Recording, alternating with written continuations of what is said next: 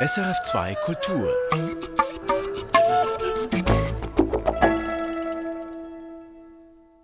Heute mit den Künsten im Gespräch. Wie erging es Schriftstellerinnen, die nach Hitlers Machtergreifung nach Großbritannien geflohen sind? Ein neues Sachbuch hat das untersucht und das ist unser Thema in einer Viertelstunde hier in den Künsten im Gespräch. Zuerst schauen wir nach Deutschland. Seit 33 Jahren ist es wiedervereinigt, dieses Land. In dieser Zeit sind unzählige Bücher, Filme, Artikel entstanden, die Westdeutsche über den Osten gemacht haben. Oft drehen sich diese Berichte um die immer gleichen Themen Strukturschwäche und rechtslastige Wahlresultate. Dieser Blick ist einseitig. Und er hat den Schriftsteller Gregor Sander veranlasst, die Sache mal umzudrehen. Geboren ist er in Ostdeutschland und nun ist er in den Westen gefahren, und zwar dorthin, wo der Westen den strukturschwächsten Teil hat, Gelsenkirchen. Über seine Erfahrungen dort hat er ein Buch geschrieben, das heißt Lenin auf Schalke. Eine Mischung aus Reisebericht und Fiktion. Michael Lüsi hat das Buch gelesen und mit Gregor Sander darüber gesprochen.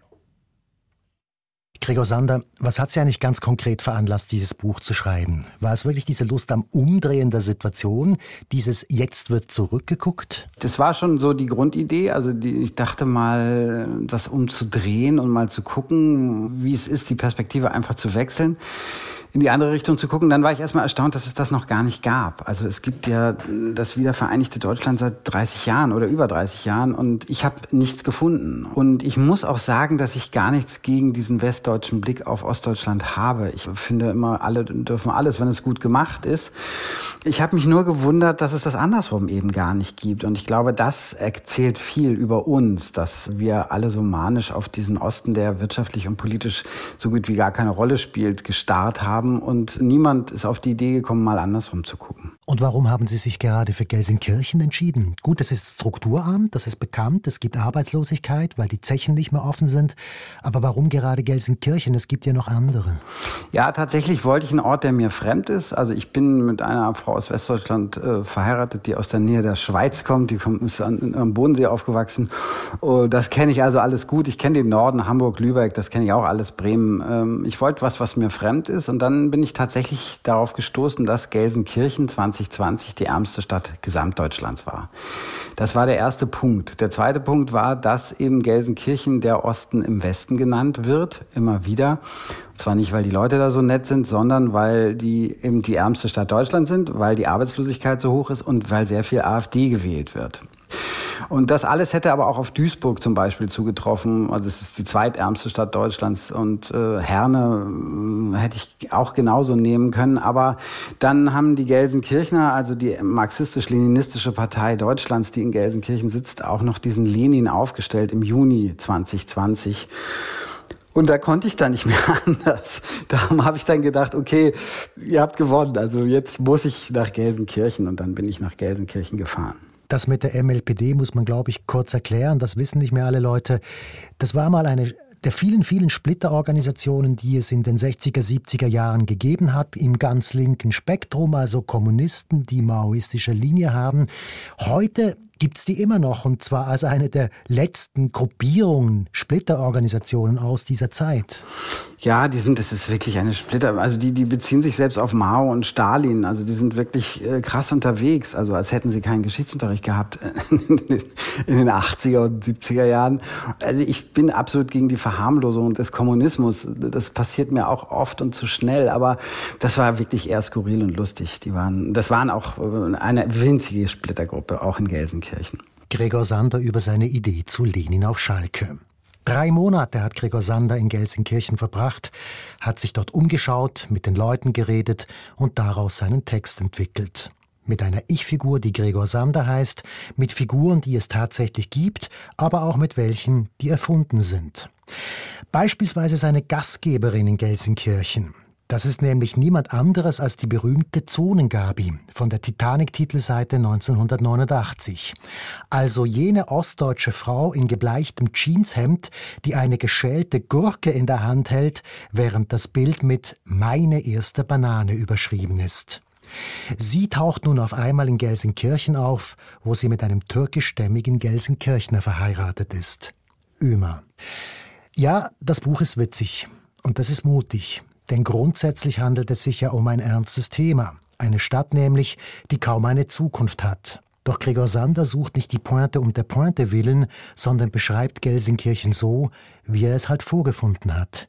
Trist und an Ostdeutschland erinnernd. Hier ein Ausschnitt aus dem Text. Ich schlendere weiter und es gibt alles Mögliche, was für immer geschlossen hat. Jedes zweite Ladengeschäft ist verrammelt. Ein Wettbüro, eine Versicherungsvertretung, ein Bräunungscenter, eine Spielhalle, ein Bekleidungsgeschäft, ein Optiker. So sah es in Schwerin Anfang der 90er Jahre aus, als die Menschen mit der neuen D-Mark lieber nach Hamburg oder Lübeck zum Shoppen fuhren, als darauf zu warten, dass die schöne neue Warenwelt in die ehemals volkseigenen Geschäfte einzog. Bei denen gingen dann nach und nach die Lichter aus. Gabi sagt, dass man hier nach Essen zum Einkaufen fährt, nach Oberhausen oder eben doch heimlich nach Gelsenkirchen-Bur. Außerdem fehle vielen einfach das Geld, um damit mehr zu kaufen, als es bei Aldi gibt. So erkennt man inzwischen bei einigen Ückendorfer Läden nicht einmal mehr, was genau sie mal verkauft haben. Selbst ein Geschäft für Registrierkassen hat dicht gemacht, was nicht verwundert, denn wer braucht die hier noch? In einem der Ladenfenster hängt offensichtlich schon seit Jahren ein Schild, auf dem zur Mieten steht. Aber auch die Umgehung der Grammatik hat niemanden hinter die mit Folie verklebten Scheiben gelockt. Und kein Restaurant, nirgends, nichts, was einen Imbiss überträfe. Gelsenkirchen, so wie es in Lenin auf Schalke gezeigt wird. Aber Gregor Sander beschreibt nicht nur, er versucht auch Antworten zu finden auf die Frage, warum die Stadt in diesem Zustand ist. Vor allem beschreibt er eine Art Abwärtsspirale, einen Teufelskreis.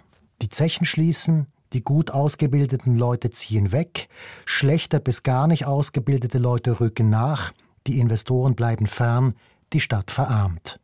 Gregor Sander ja, genau so ist es. Und da erinnerte es dann schon manchmal an den Osten direkt nach dem Mauerfall, ne? weil äh, das äh, im, im Ruhrgebiet in Gelsenkirchen hat man sich über die Arbeit definiert. Da sind die heute noch stolz drauf. Da wurde eben mal lucht unter Tage. Heinrich Böll hat das mal als Körperverletzung und nicht als Arbeit bezeichnet. Also es war wirklich schwerste körperliche Arbeit in den Zechen, an den Hochöfen, auch in den Stahlwerken und so weiter und so fort. Das ist alles weg, so gut wie. Und dann ja, kommt diese schleichende Verarmung, weil auch kein Konzept da ist. Also weil niemand weiß, was machen wir jetzt hier mit diesen ganzen vielen Menschen. Gelsenkirchen hat auch wahnsinnig viel äh, Bewohner verloren in den letzten Jahren. Ich glaube, die waren mal über 400.000 und sind jetzt noch immerhin über 200.000, also immer noch eine große Stadt. Und dann ist es eben so, dass in Gelsenkirchen Wohnraum zu haben ist im Moment. Also wer eine Wohnung haben möchte, der kann sofort nach Gelsenkirchen gehen, da wird er eine finden. Nur wollen eben die meisten Menschen nicht dorthin, weil es keinen Grund gibt. Und insofern kommt natürlich viel Armutsmigration dahin.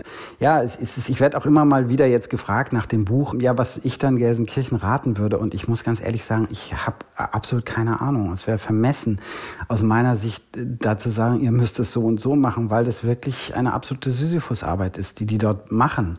Das ist schwer, das ist wirklich schwer. Und ähm, aber was mich stört, ist dieses Desinteresse. Das finde ich schon erstaunlich. Also dass äh, viele auch meiner westdeutschen Freunde äh, und Bekannte, die haben Vorstellungen von Gelsenkirchen und vom Ruhrgebiet, die kommen aus den 50er und 60er Jahren. Die haben mit der Realität heute absolut nichts zu tun. Und darum ging es mir mit dem Buch. Also darum ging es mir, dass ich dachte, okay, fahr mal hin, guck's dir an. Und das habe ich gemacht. Und eine der Erkenntnisse, die Sie dann machen dort oder Ihr alter Ego dann macht dort vor Ort, ist der Umstand, dass es nicht nur sehr viele Ruhrpotter gibt oder Originaldeutsche gibt dort, die auf der Strecke geblieben sind, sondern dass diese ganze Ruhrpott-Romantik auch mitgetragen wurde von sehr vielen Ausländern, die man geholt hat und dann wollte man sie wieder loswerden und deren Kinder und Kindeskinder, die sind ja alle noch da. Genau, das finde ich ganz stark. Also der, diese Ruhrpott-Romantik ist eben doch sehr weiß und da muss man auch nicht besonders aufmerksam sein. Wenn man in, im Ruhrgebiet oder in Gelsenkirchen ist, dann fällt einem das sofort auf, ne? dass die nicht alle Günther und Hildegard heißen, äh, die dort leben. Und äh, eben, es gibt zweite Generation, dritte Generation. Es gibt jetzt wieder Leute, die neu ankommen aus eher Südosteuropa, aus Bulgarien, Rumänien, Albanien. Und auch zwischen diesen Gruppen gibt es natürlich Reibereien, aber es gibt auch äh, da mm, interessante und positive Seiten dieser Deutschen. Das sind ja alles Deutsche, nicht, nicht alle von ihnen, aber viele von ihnen haben einen deutschen Pass und sind Deutsche. Äh, und auch das fand ich total interessant. Dieser, dieses, es gibt äh, den, den Fußball, das Fußballfeld des Todes am Ende des Buches, wo eben die Schalke-Fans sich auf einem Schalke-Friedhof beerdigen lassen können. Und dieser Friedhof wurde von einem deutschen türkischen Ursprungs gegründet. Und das sind alles so Sachen, die mir dann in diesen drei Monaten, die ich in Gelsenkirchen war, aufgefallen sind. Das Thema der Zuwanderung ist tatsächlich eines der zentralen Themen in diesem Buch. Gezeigt wird es am türkischstämmigen Ömer, eben Zonengabis Ehemann. Einer, der sein ganzes Leben lang in Gelsenkirchen verbracht hat und dessen Vater einst als Gastarbeiter in die Stadt gekommen ist. Unter schlimmen Bedingungen, wie Ömer sagt im Text. Mein Vater war leider nicht der einmillionste Gastarbeiter, der zu diesem Anlass ein Moped geschenkt bekam. Er stand auch nicht direkt vor oder nach dem einmillionsten Gastarbeiter in der Reihe. Keine Wochenschau hatte über ihn berichtet. Kein Artikel wurde über ihn geschrieben. Kein Foto wurde von ihm geschossen. Sie machten ihn zum knappen Lehrling. Und er landete 800 Meter tief in der Erde, wo es so laut war, dass er sein eigenes Wort nicht verstanden hat. Vom Dreck, der Hitze und der Feuchtigkeit wollen wir gar nicht reden. Oder von der ständigen Angst, dass alles über ihm zusammenbrechen könnte. Die Worte der anderen konnte er auch über der Erde nicht verstehen. Kannst du dir das vorstellen, Kevin? fragte mich Ömer und sah mich an. Hat er gerade Kevin gesagt, dachte ich, und beschloss diesmal Fünfe gerade sein zu lassen. Wobei die Fünfe an diesem Abend vermutlich eher Neune waren. Ein zweiter Ausschnitt aus Lenin auf Schalke von Gregor Sander. Kevin übrigens hier ein anderer Ausdruck für Ossi. Das Thema Fremdsein wird noch auf ganz andere Weise durchgespielt in diesem Buch. Die Ostdeutschen im Westen zum Beispiel, aber auch zwei junge Frauen mit albanischen Wurzeln kommen vor beide aus Gelsenkirchen, wobei die eine eine junge Aktivistin der AfD ist, die andere eine deutschlandweit bekannte Theaterfrau und Essayistin, deren Hauptthema Identität und Herkunft ist. Enis Maci. Geschickt verbindet Gregor Sander die beiden Frauen und ihre völlig unterschiedlichen Haltungen in ein und demselben Kapitel, ein Höhepunkt des Buches. Ein anderer und sehr berührender ist der Schluss des Buches. Der spielt tatsächlich auf dem Schalke 04 Friedhof. Gregor Sander hat ihn ja bereits erwähnt. Mit 1904 Gräbern. Also 1904, wie das Gründungsjahr. Genau, genau. Die aber auch noch lange nicht besetzt sind. Also es ist noch reichlich Platz. Also man kann, äh, es ist nicht so, dass es, glaube ich, eine Warteliste gibt. Ja, aber das sagt natürlich viel aus. Das sagt auch was über Wahnsinn und Liebe, vielleicht im, im gleichen Sinne. Ne? Also weil, ich weiß nicht, die Fans von Bayern München werden sich nicht auf dem, äh, den Friedhof von Bayern München legen. Aber die Schalker tun das eben. Und als ich davon gehört habe und als ich dann da stand äh, und mir das angesehen habe, also es war gleichzeitig rührend und bekloppt in einem Moment. Das war schon ziemlich am Ende meiner Zeit tatsächlich, dass ich den da entdeckt habe. Und äh, obwohl ich schon drei Monate da war, habe ich gedacht, ja, die spinnen, die Schalker. ja. Sind Sie der Stadt selber auch emotional näher gekommen? Hm, ja, ich glaube, die werde ich jetzt nicht mehr los. Also das ist, äh, mein Lebtag werde ich jetzt mit Gelsenkirchen verbunden sein. Das ist, glaube ich, einfach so. Also ich glaube, wenn ich vielleicht nur drei Monate da gelebt hätte, wäre das nochmal was anderes gewesen. Aber da jetzt so lange zu leben und dann ein Buch darüber zu schreiben, ähm, ja, das ist, ich, ich bin Öckendorfer, ehrlich gesagt. Ich habe drei Monate nicht in Gelsenkirchen gewohnt, sondern in Öckendorf, in diesem südlichsten Stadtteil. Und der ist mir schon sehr nahe gekommen, ja.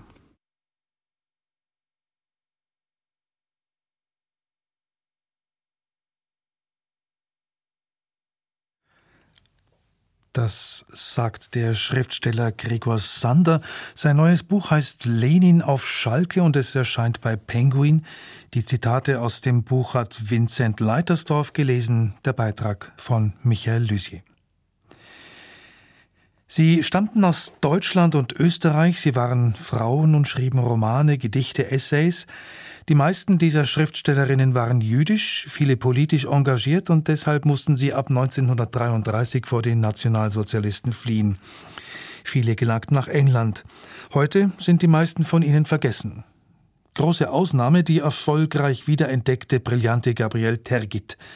Über ihr Leben und Wirken im englischen Exil und das vieler anderer Exilschriftstellerinnen erzählt die Autorin und Übersetzerin Doris Hermanns in ihrem gerade erschienenen Buch, der Beitrag von Bernadette Konrad. Es ist Ende Februar 1933. Hitler ist seit einem Monat an der Macht. Gabriele Tergit, kritische Journalistin, Gerichtsreporterin und seit ihrem scharfsinnigen Berlin-Roman Käsebier erobert den Kurfürstendamm auch als Schriftstellerin gerühmt, bleibt furchtlos. Sie berichtet über die Untaten der Nazis.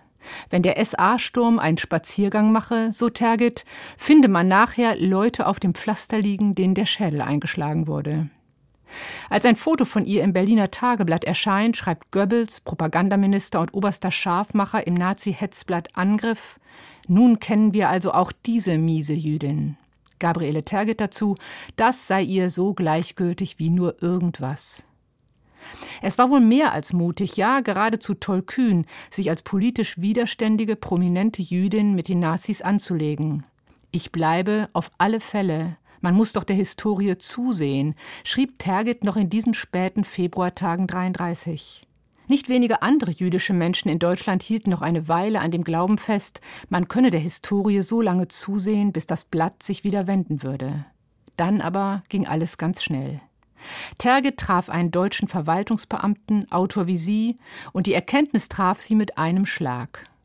Wir sprachen kein Wort. Und plötzlich wusste ich alles. Wir werden alle zugrunde gehen. Schlesien wird zugrunde gehen, die Juden, die Deutschen. Gabriele Terget erfuhr, dass ihre Verhaftung geplant war. Über gewisse Beziehungen konnte sie erreichen, dass nur ihr Haus durchsucht wurde und floh am gleichen Tag über die Grenze in die Tschechoslowakei, nur eine Woche nach ihrem entschlossen geäußerten Satz, Deutschland nicht verlassen zu wollen. Tergit ist neben der Wienerin Hilde Spiel die bekannteste unter den vielen schreibenden Frauen, die irgendwann in England landeten und über deren Schicksale Doris Hermanns in ihrem Buch berichtet. Längst nicht alle sind wie Tergit Exilantin der ersten Stunde. Für viele andere zog sich die Entscheidung zu Flucht und Exil bis Kriegsbeginn 1939 hin, sofern sie überhaupt gelang. Es gab dramatische Situationen, Glücks- und Schreckenszufälle. Wovon aber hing es ab, wann eine Autorin endgültig Deutschland verließ? Autorin Doris Hermanns sagt, es hing von ihren Hintergründen ab, ob sie zum Beispiel bereits auf einer der Abschlusslisten der Nazis stand. Sie haben ja vorher sehr viele Listen in verschiedenen Hinsichten aufgestellt. Gabriele Tergit war eine bekannte Journalistin, die sehr viele Prozesse beschrieben hat, die gegen Nazis geführt wurden. Und sie stand von daher auf der Abschussliste und sollte gleich verhaftet werden. Manche sind länger geblieben, weil sie sich erhofft hatten, dass es nicht so lange dauern würde mit den Nazis und dass sie schnell wieder weg wären vom Fenster, was natürlich nicht der Fall war. So ist Annette Eick zum Beispiel noch länger geblieben und ist 1938 verhaftet worden, als sie mit anderen auf einer Farm zur Vorbereitung der Immigration nach Palästina war. Sie hatte das Glück, dass die Frau des Polizisten, auf dessen Wache sie angesperrt waren, die Türe aufgelassen hat, sodass sie entkommen konnte. Sie ist dann dem Briefträger begegnet, der die Einreisegenehmigung für sie nach England in der Post hatte und konnte somit noch entkommen. In England jedoch ist sie bei ihrer ersten Stelle gleich bei Faschisten gelandet, wo sie dann gleich wieder weg ist und versucht hat, eine andere Stelle zu finden, was ihr dann auch gelungen ist. Nein, England war für die flüchtenden Autorinnen keineswegs die erste Wahl, sofern sie überhaupt eine Wahl hatten. Die fremde Sprache stellte gerade für Schreibende eine Hürde dar. Hinzu kam die gut kontrollierbare Insellage. Zwar brauchte man 1933 noch kein Visum, aber man musste Geld haben. Entweder eine Einladung aus England vorlegen können oder ein Domestic Permit, um als Hausangestellte arbeiten zu können. So landeten viele der Autorinnen in großbürgerlichen Haushalten und wurden als Dienstboten behandelt. Sie lösten diese Situation ganz unterschiedlich. Annette Eichs schlimme Erfahrung mit dem Faschistenhaushalt sollte sich nicht wiederholen. Zwar war diese erste Stelle, die für sie unmittelbar nach der Flucht gleich wieder Kontakt mit Antisemiten bedeutet hatte, so schlimm gewesen, dass sie sofort ihren Koffer gepackt und die kalte Nacht im Park verbrachte. Danach aber folgten auch im undankbaren Job der Hausangestellten menschlich gute Erfahrungen, zumindest für sie. Eick würde England langsam akzeptieren und später auch Gedichte auf Englisch schreiben. Auch Gabriele Tergit hatte zunächst andere Länder im Auge gehabt. Nach Prag war sie nach Palästina gegangen, aber dort erschien ihr die Integration unmöglich. 1938 kam sie mit Mann und Sohn nach London, was zunächst eine pure Glückserfahrung bedeutete.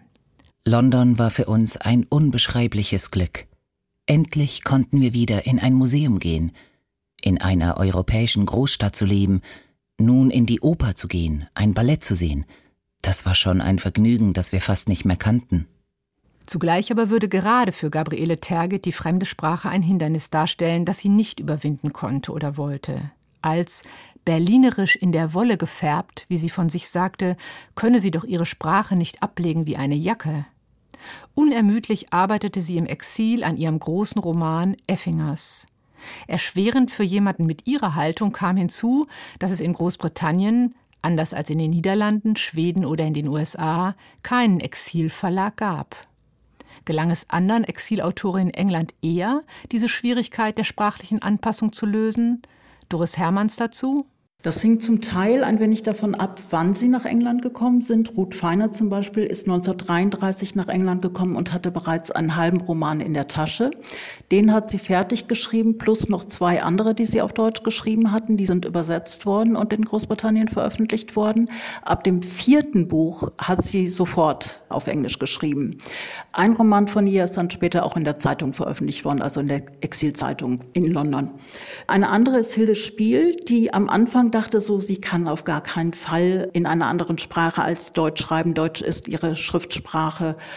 Und sie hat dann aber irgendwann den Schritt gewagt und hat sich an die englische Kultur angepasst, hat Zeitungen gelesen, was ist englische Literatur, ganz viel gelesen auch, um sich diese Kultur ein Stück weit anzueignen, bis dass sie sich getraut hat, auch in der Sprache zu schreiben. Zum Glück für die viel talentierte und in vielen Genres schreibende Autorin Gabriele Tergit gab es das Mitteilungsblatt für Jewish Refugees in Great Britain, für das sie regelmäßig schrieb. Nicht angenommen wurden ihre Artikel im einzigen deutschsprachigen Exilblatt namens Die Zeitung. Überhaupt ließ Die Zeitung im politischen und wirtschaftlichen Teil keine weibliche Autorin zu, einzige Ausnahme Erika Mann. Den Frauen verblieb das Feuilleton. Wie konnte das sein? Nachdem doch die Mehrzahl der schreibenden Frauen sich kreativ und politisch aktiv ohne Mann an ihrer Seite durchschlugen. Und war nicht der Penn 1921 von der englischen Schriftstellerin Catherine Amy Dawson Scott gegründet worden, jener Schriftstellervereinigung also, der es um internationale Gastfreundschaft und gegenseitige Unterstützung unter Autoren und Autorinnen ging? Als H.G. Wells 1933 die deutsche Delegation mit der Bücherverbrennung und dem Ausschluss von Schreibenden konfrontierte und daraufhin die Deutschen den Kongress schweigend verließen, hatte sich der Penn deutlich politisch positioniert. Noch im selben Jahr trat die deutsche Abordnung aus dem internationalen Penn aus. Genderpolitisch aber sah es weiter schlecht aus. 1939 waren von 99 Mitgliedern ganze acht Frauen. Was bedeutete also, gerade mit Blick auf ihre Karrieren, das Exil für die deutschsprachigen Schriftstellerinnen? Doris Hermanns das Exil bedeutete erstmal einen ganz gewaltigen Bruch. In England war es während der Kriegsjahre kaum möglich, etwas zu veröffentlichen, weil zum Beispiel kein Papier da war. Nach dem Krieg ging der Blick der Lesenden nach vorne und niemand wollte sich noch mit der Kriegszeit beschäftigen, sei es im Exil, sei es in Deutschland oder Österreich. Der Antisemitismus war aber nach wie vor sehr weit verbreitet in beiden Ländern, wodurch sich viele von den Schriftstellerinnen, die in Großbritannien waren, sich überhaupt nicht mehr vorstellen konnten, nach Deutschland bzw. Österreich zurückzugehen. Dazu kam, dass Exilliteratur anfangs nicht zur deutschen bzw. österreichischen Literatur gerechnet wurde, was sich inzwischen verändert hat. Niemand würde heute noch sagen, dass Thomas Mann oder Hilde Spiel nicht zur deutschen bzw. österreichischen Literatur gehören würden. Einen wesentlichen Punkt hat Elisabeth Castonier angesprochen. Sie sagte, der Boden, auf dem ich wucherte und sogar gut verdiente, ist fort. Die Länder waren nicht mehr die, die sie verlassen haben. Man kann ein Land nicht verlassen für Jahre und dann an den gleichen Ort wieder zurückkehren. Dazu war einfach viel zu viel passiert. Das galt genauso für Gabriele Tergit. Es gelang kaum, einen Verlag für ihren Roman Effingers zu finden. Erst 1951 erschien er in Deutschland in gekürzter Form, ohne großen Erfolg. Immer wieder wurde Tergit seit den 1970er Jahren neu verlegt, wurde ihre Bedeutung erkannt, ohne aber dass sie in den Kanon der modernen Klassiker je aufgenommen worden wäre, wie es schreibenden Frauen ja oft passiert.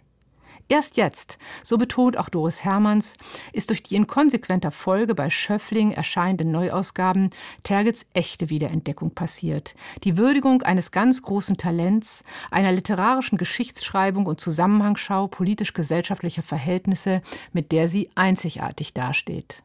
Heute werden die Effingers gelobt als Jahrhundertroman, als Opus Magnum.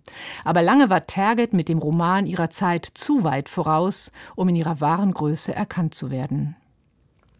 1956 schrieb sie dann mit So war's eben ihren großen Exilroman, der jetzt zum allerersten Mal erschienen ist.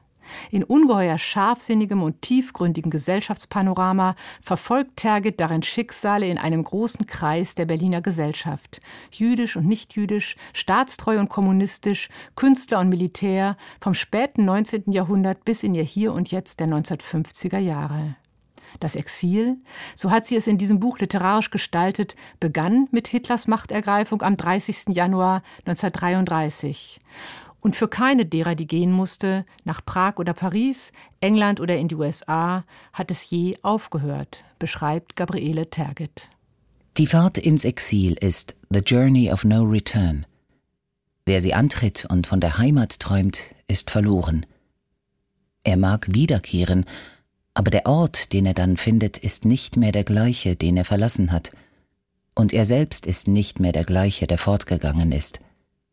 Er mag wiederkehren zu Menschen, die er entbehren musste, zu Städten, die er liebte und nicht vergaß, in den Bereich der Sprache, die er liebte und die seine eigene war. Aber er kehrt niemals heim. Der Beitrag von Bernadette Konrad. Doris Hermanns Buch Und alles ist hier fremd, deutschsprachige Schriftstellerinnen im britischen Exil, ist im Aviva Verlag erschienen. Und Gabriele Tergits Roman So war's eben aus ihrem Nachlass Schöffling und Co. 2022. Erfahren Sie mehr über unsere Sendungen auf unserer Homepage srf.ch-kultur.